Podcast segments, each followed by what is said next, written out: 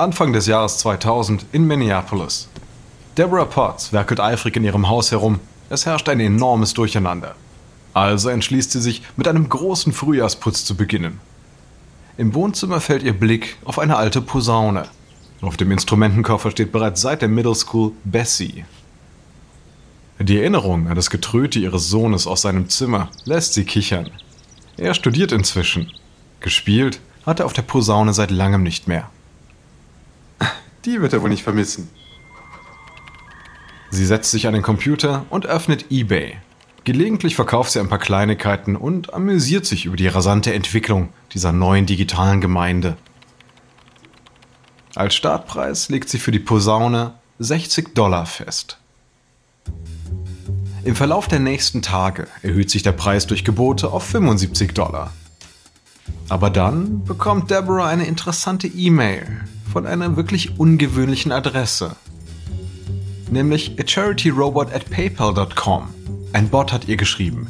Die E-Mail erklärt, dass der Bot für Wohltätigkeitszwecke bietet und gerne die Posaune kaufen würde. Oh, das ist neu. Wenn man das Angebot annimmt, soll man dieser E-Mail antworten.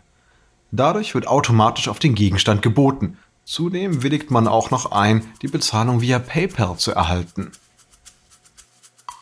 Es haben bereits andere Nutzer PayPal erwähnt. Deborah weiß aber nicht genau, was das eigentlich ist. Nichtsdestotrotz hört es sich nach einem ziemlich guten Deal an, denn sie bekommt auch noch 10 Dollar, wenn sie sich registriert. Außerdem verkauft sie das Instrument teurer und wird direkt und sofort bezahlt, ohne Angst vor Betrug haben zu müssen. Ich denke, es ist ein Versuch wert. Es ist zwar ein wenig mm, ungewohnt, aber sie schreibt trotzdem zurück. Wer auch immer das liest, einverstanden. Der Bot schickt also einen Anmeldungslink für PayPal und der Handel ist damit abgeschlossen. Bald schon sieht Deborah das Logo. Die fetten blauen Buchstaben erscheinen auf dem Bildschirm. Die Gebote kommen herein, die Zahlungsabwicklung ist reibungslos und Deborah ist glücklich. Andere Ebayer sind auch glücklich. Und PayPal, PayPal sowieso. Aber eBay selbst? Denn der Firma gefällt diese Transaktion nicht im geringsten.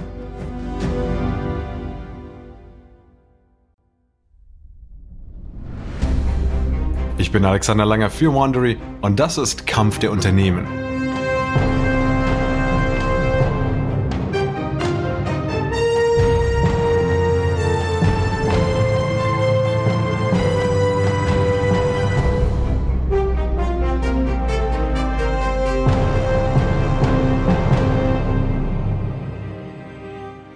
Was wir hier sehen, ist der Zusammenprall von eBay und PayPal. Ein Kopf-an-Kopf-Rennen um die Vormachtstellung im E-Commerce. In der vorigen Episode haben wir die Entwicklung von PayPal zu einer einzigartigen Bezahlplattform betrachtet. Für PayPal, das noch in einer frühen Phase steckt, erweist sich das schnell wachsende eBay als Möglichkeit, sich an den Erfolg anzuhängen und zu optimieren.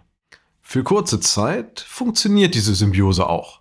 Doch eines Tages wird sich PayPal so schnell weiterentwickeln, dass es seinen Träger eBay herausfordert. Und dieser wird sich massiv wehren. Sie hören Episode 3. PayPal geht viral. Zur Hochzeit des Dotcom-Booms fließt sehr viel Geld in Silicon Valley, geradezu verbrannt. Startups tauchen aus dem Nichts auf, werden von ihrem Ego und dem Aktienhandel aufgebläht bis sie sich na, spektakulär wieder in Rauch auflösen. Zum Beispiel ThatWan, ein Online-Lebensmittelgeschäft. Ja, das wirbt 800 Millionen Dollar ein, bevor es dann trotzdem im Konkurs endet. Und im Jahr 2000 verliert Pets.com 147 Millionen Dollar allein in den ersten neun Monaten, bis die Firma im November dann schließt und 300 Mitarbeiter kündigen. Alle möglichen Websites bieten ihren Mitarbeitern enorme Privilegien, was in dieser verwöhnten Branche bald schon als selbstverständlich gilt. Ein Unternehmen zum Beispiel befördert seine ganze Belegschaft nach Kalifornien für ein feuchtfröhliches Wochenende im Weingut. Und eine Online-Werbeagentur bucht eine bekannte Band für ihre Weihnachtsfeier. Und Cybernet legt einfach so einen Weinkeller für Hunderttausende Dollar an. Natürlich bringt keine einzige dieser Extravaganzen auch nur eine nennenswerte Anlagerendite. Und zu dieser Zeit, vor seinem Börsengang, fragt sich PayPal, was wohl der beste Weg wäre, schnell zu wachsen. Laut dem CEO Peter Thiel wäre der effektivste Weg, dass die Kunden selbst für die Verbreitung von PayPal sorgen. Tja, aber wie? Thiel hat schon viele Startups mit hohen Werbeausgaben beobachtet, die nur sehr geringen Effekt hatten. Und Versuche, mit großen Banken ins Geschäft zu kommen, verlaufen bislang im Sande. Doch manchmal ist die direkteste Antwort auch die beste. Thiel lehnt sich mit einem Funkeln in den Augen nach vorne, denn er will Levchin einen geheimen Plan erzählen. Also, was, wenn wir Leute für die Anmeldung bezahlen? Das würde funktionieren. Und was, wenn wir ihnen noch mehr bezahlen würden? Für erfolgreiche Empfehlungen? Die Lösung ist so raffiniert, wie sie einfach ist. Jeder neue PayPal-Nutzer bekommt 10 Dollar Guthaben geschenkt. Nur für die Registrierung und das Angeben der Nummer der Kreditkarte. Und für jeden neuen Benutzer, der auf diese Person verweist, bekommt er noch einmal 10 Dollar obendrauf. Nun, 20 Dollar pro Kunde erscheinen auf den ersten Blick viel, aber das Management-Team hat errechnet, dass diese Unkosten eigentlich eher bescheiden sind. Zumindest wenn man die eingesparten Werbeausgaben beachtet, die bei anderen Dotcom-Firmen bis zu mehreren hundert Dollar pro Kopf betragen. Mit diesem Geniestreich macht PayPal die Kunden zu seinen vertrauenswürdigen Vertretern, von denen viele bereits ein breites Netz von Kontakten haben. Wenn PayPal also 2 Millionen Dollar in diese Anreize investiert, kann es mit 100.000 Registrierungen rechnen. Und das noch bevor es viral geht, wie allgemein erwartet wird. Virale Verbreitung ist entscheidend. Denn mathematische Formeln zeigen, dass virales Wachstum exponentiell ist. Die Anzahl an Nutzern zu Beginn ist deutlich unwichtiger als am Ende die Wachstumsrate. Und PayPal wird viral gehen, weil sich Menschen, so glaubt Thiel, wie Schafe verhalten. Das ist kein schmeichelhaftes Menschenbild, das er da bei einer Betriebsversammlung seiner Firma vermitteln will. So, Team. Ich nehme mal an, ich muss diesen Ansatz etwas näher erklären. Es ist nicht menschenfeindlich gedacht, ja, aber so verhalten sich Leute nun einmal. Sie reflektieren ihre Wünsche nicht. Sie leiten stattdessen ihre Begierden von anderen Leuten ab. Investoren scharen sich um etwas und folgen anderen, selbst wenn es eigentlich überhaupt keinen Sinn ergibt. Ja? Darum gibt es finanzielle Blasen und auch Paniken. Thiels Angestellte hören zu, einige mit verschränkten Armen. Aber immer mehr beginnen dann zu nicken. Andere hingegen sind noch nicht ganz so überzeugt. Thiel legt also nochmal zu. Also, schaut euch doch nur die Modewelt an. Neue Stile und Trends sind von oben auferlegt. Die breite Masse folgt. Und da setzen wir an. Sobald unsere Nutzer die Technologie bekommen, werden sie diese auch verbreiten. Potenzielle Kunden werden sie bei anderen sehen und sie genau aus diesem Grund selbst wollen. Wir werden überall sein. Ein wenig schmerzt es Thiel ja doch, diese Karte spielen zu müssen. Er vertraut bei PayPals Erfolg auf den Herdentrieb. Und das widerspricht direkt seinem libertären Weltbild, dass Menschen unabhängig denken sollten. Hm. Ganz schön Ironie eigentlich. Sein Hedgefonds, gestützt von Konservativen wie ihm selbst, erwartet Geschäftserfolg. Letztendlich zwingt auch niemand die Leute zu Herdenverhalten. Ja. Er kann mit diesem offensichtlichen Widerspruch ganz gut leben, solange er damit sein Unternehmen am Ende an die Weltspitze bringen kann. Und das wird tatsächlich PayPals Schlachtruf. Luke Nosek, ein polnischstämmiger Mitbegründer, hat auf seinem Desktop den Weltherrschaftsindex, einen Zähler, der die lawineartig anwachsende Anzahl an Registrierungen zeigt. Schon bald nach dem Markteintritt kann man dann zwei überraschende Trends erkennen. Erstens, das automatische Datenmanagementsystem Palm. Jeder, einschließlich Thiel und Levchin, haben es als das Rückgrat des Unternehmens bezeichnet. Das bekommt nahezu keine Aufmerksamkeit. Tatsächlich spielt sich das Geschehen eher auf PayPals minderwertiger Website mit hastig erstellten Grafiken ab. Das ist etwas schockierend, da Levchin diese Seite erst in allerletzter Minute entwickelt hat. Die zweite Überraschung bietet die Kundschaft. Nicht die jungen, technisch versierten Profis aus dem Business mit dem Wissen, die PayPals eigentliche Zielgruppe waren. Nicht die machen den Großteil der Registrierungen aus. Hey, hey, schau mal. Unsere Kunden sind gar keine Tech-Freaks.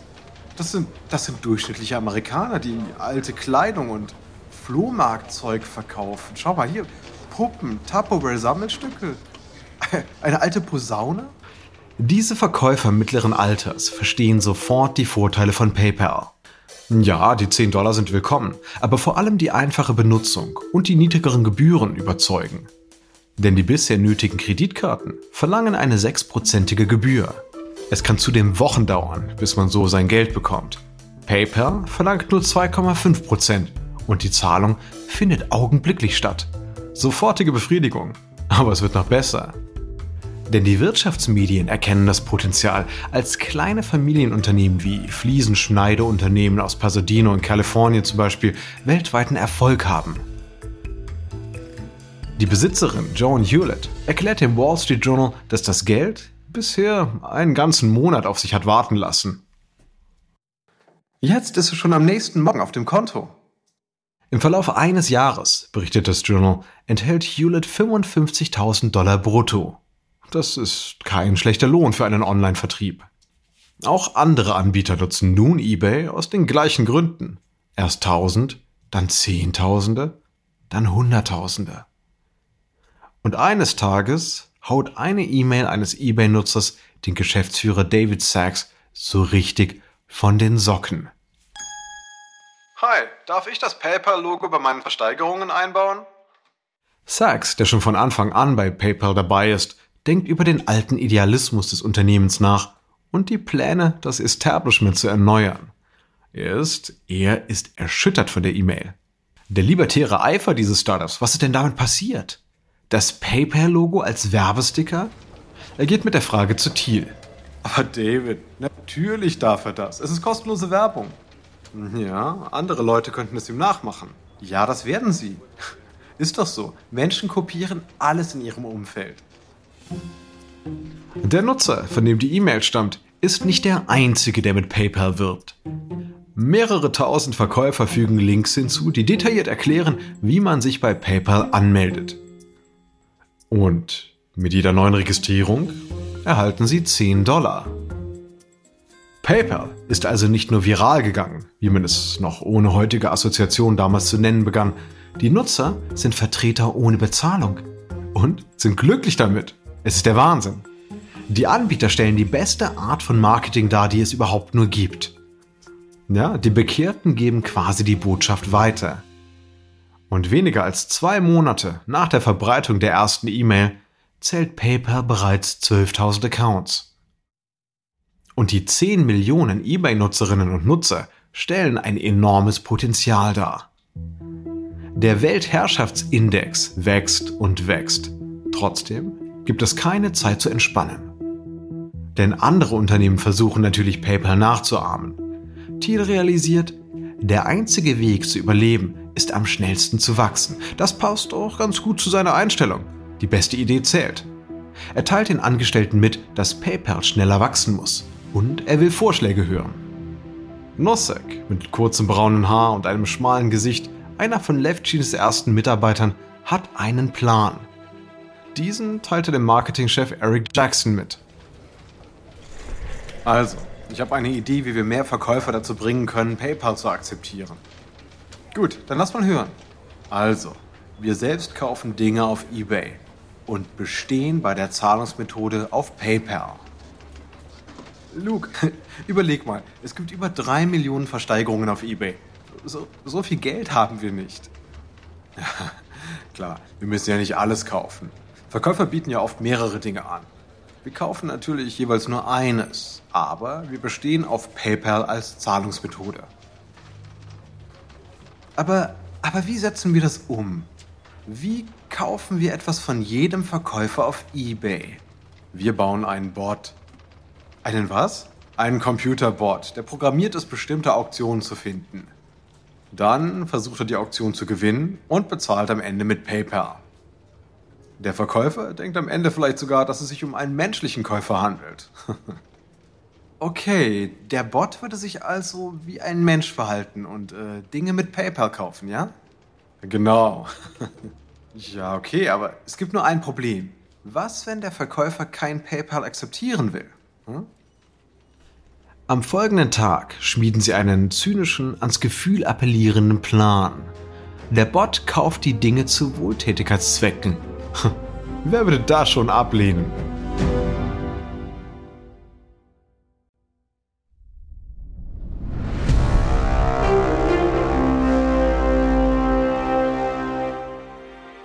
Der Erfolg von PayPal bringt Nachahmer wie PayPlace oder Yahoo PayDirect hervor. In Deutschland gibt es vor der Integration von PayPal im deutschen eBay kein anderes Online-Zahlungssystem. Erst Jahre später folgen andere wie Klarna. Aber die direkteste Gefahr für PayPal geht von eBay selbst aus. Die ehemals symbiotische Beziehung mit eBay wird von der Geschäftsführerin Meg Whitman inzwischen als parasitär bezeichnet. Der Parasit PayPal saugt Geld aus dem eBay-System. Und Whitman glaubt, dass eBay selbst Geld an Transaktionen verdienen sollte. Noch stärker fürchtet sie, PayPal könnte so schnell wachsen, dass es eBay überholt. Sie versammelt ihre Chefberater im Unternehmensstandort San Jose und kommt direkt auf den Punkt. Diese Leute schöpfen unsere Gewinne ab und das muss aufhören. Jetzt. Ihr Chefingenieur sieht PayPal nicht unbedingt als Bedrohung. Tja, Meg, die machen Zahlungen halt einfach einfach. Ja, viele unserer Nutzer sind damit sehr zufrieden. Hör mal, die einzigen, die Profit mit unseren Transaktionen machen sollten, sind wir. Gut, wir arbeiten ja auch an. Wir, nur wir dürfen profitieren. Um mit PayPal zu konkurrieren, kauft eBay Billpoint, ein Kreditkartentransaktionsunternehmen, das mit Wells Fargo zusammenarbeitet eBay möbelt Billpoint auf, damit es Millionen an Auktionen abwickeln kann. Es kommt zu gravierenden Stromausfällen, als eBay Billpoint umstrukturiert. Das ist nicht eBays Schuld, doch kaum ein Trost für die Kunden. Währenddessen wird PayPal immer populärer. eBay versucht PayPal in den Griff zu bekommen, indem es die Größe von Werbebannern und somit auch das PayPal-Logo um 75% reduziert. Jeder Verkäufer muss sich anpassen. Einige hingegen beschweren sich auf Nachrichtenplattformen. Inzwischen hat jede Auktionsseite ganz oben ein unübersehbares Billpoint-Logo, während PayPal ganz nach unten verbannt wurde. Um die Billpoint-Anmeldung noch attraktiver zu gestalten, verzichtet eBay auf die 25 bis 50 Cent Gebühren pro Angebot. Die Verkäufer können am ersten Verkaufstag ihre Angebote gratis hochladen. Billpoints Anteil an Verkäufen steigt innerhalb eines Tages von einem auf 10%. Ein Fortschritt, für den PayPal einen ganzen Monat gebraucht hat. Eric Jackson, der besorgte Marketingchef von PayPal, sucht Nosek auf. Das ist sehr demoralisierend. Nosek hat seine Beine auf dem Tisch und starrt eine Fikuspflanze nahe dem Fenster an. Er dreht sich ruhig zu Jackson um. Egal. Billpoint berechnet zu viel für Transaktionen. PayPal ist weiterhin beliebter. Uns geht's gut. Ist das immer so? Ein neuer Dienst taucht auf und überholt den Vorgänger? Die Frage bleibt offen. Bis etwas Verwunderliches passiert. Die Transaktionen über Billpoint sinken in nur wenigen Tagen auf 6%. Denn Verkäufer nutzen das Angebot kostenloser Auktionen und fluten eBay mit Angeboten. Dadurch entsteht ein Überangebot und die Dinge werden lange nicht gekauft. Ergebnis, Verkaufspreise sinken, Verkäufer sind nicht glücklich. PayPals Anteil macht jetzt 30% aller Transaktionen aus. eBay pariert mit einem weiteren Gratistag für Angebote mit einem ähnlichen Resultat. Billpoint erreicht einen Höchststand von 14%, bevor Nutzer wieder zu PayPal wechseln und die Zahlen sich wieder halbieren. Auch ein dritter kostenloser Angebotstag verbessert die Situation für Billpoint nicht eBay verliert derzeit Millionen. Whitman ruft ihre Abteilungsleiter zusammen. So, so funktioniert das nicht. Was könnten wir denn noch tun? Hm, wir könnten eine Sofortkaufoption hinzufügen. Der Verkäufer könnte damit so einen Fixpreis festlegen. Und Billpoint wird die Standardzahlungsmethode dafür. Okay. Funktioniert das auch? Naja, da Billpoint die Standardeinstellung wäre, müssten Nutzer dann ihre Einstellungen ändern, um PayPal zu nutzen. Das wird die Leute nerven. und PayPal sicher ein bisschen hindern und eindämmen. Und vor allem PayPals Übernahme stark verlangsamen. Gut, dann los an die Arbeit. Aber eBay geht noch weiter. Den nächsten Schritt macht es, nachdem die Flugzeuge in das World Trade Center geflogen sind und ganz Amerika traumatisiert ist. 9-11 bietet für PayPals Charity-Bots eine unvergleichliche Chance. Was macht eBay also? Ah, es lässt verkünden, dass Verkäufer von Wohltätigkeitsauktionen ausgeschlossen sind, außer wenn sie Billpoint nutzen. Und dieser Schritt erscheint sowohl hartherzig als auch opportunistisch. Und genau so sehen das auch die glühendsten Anhängerinnen und Anhänger, die dann eine Welle an Kritik über eBay ergehen lassen. Nichtsdestotrotz führt eBay ein Warenkorbsystem ein, das Transaktionen einfacher und rationeller machen soll. Aber eBay-Nutzer interpretieren das neue Zahlungssystem als einen Weg, Kunden von PayPal zu Billpoint umzuleiten. Da sich Nutzer inzwischen sehr an PayPal gewöhnt haben, rebellieren sie. Tausende wütende Online-Anbieter drohen, ihre Produkte wegen des neuen Zahlungssystems von eBay herunterzunehmen. eBay gibt schnell nach.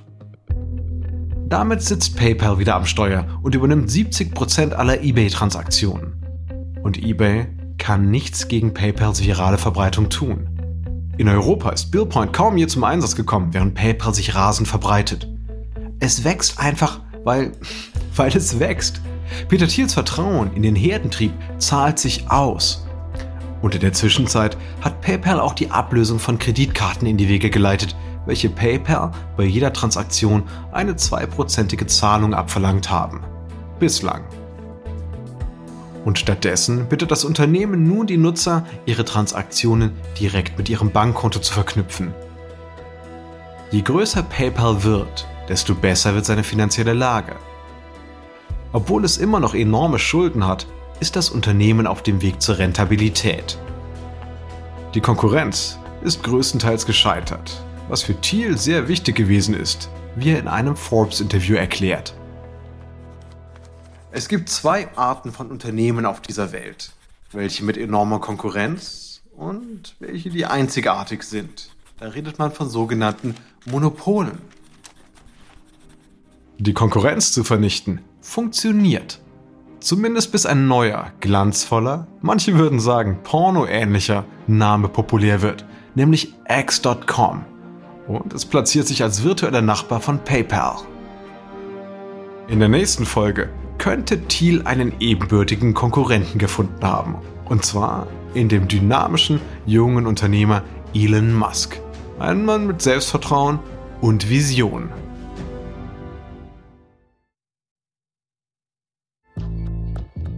Ich hoffe, Ihnen hat diese Folge von Kampf der Unternehmen gefallen. Ein kurzer Hinweis zu den Dialogen, die Sie soeben gehört haben. Wir wissen natürlich nicht genau, was gesprochen wurde. Doch die Dialoge basieren nach bestem Wissen auf unseren Recherchen. Der ursprüngliche Moderator dieser Serie war David Brown. Ich bin Ihr Sprecher, Alexander Langer. Adam Pannenberg hat diese Geschichte geschrieben. Karen Lowe ist unsere leitende Produzentin und Redakteurin. Sounddesign von Kylie Randell. Jenny Laura Backman und Marcy Louis sind unsere ausführenden Produzenten. Erstellt von Erna Lopez für Wondery.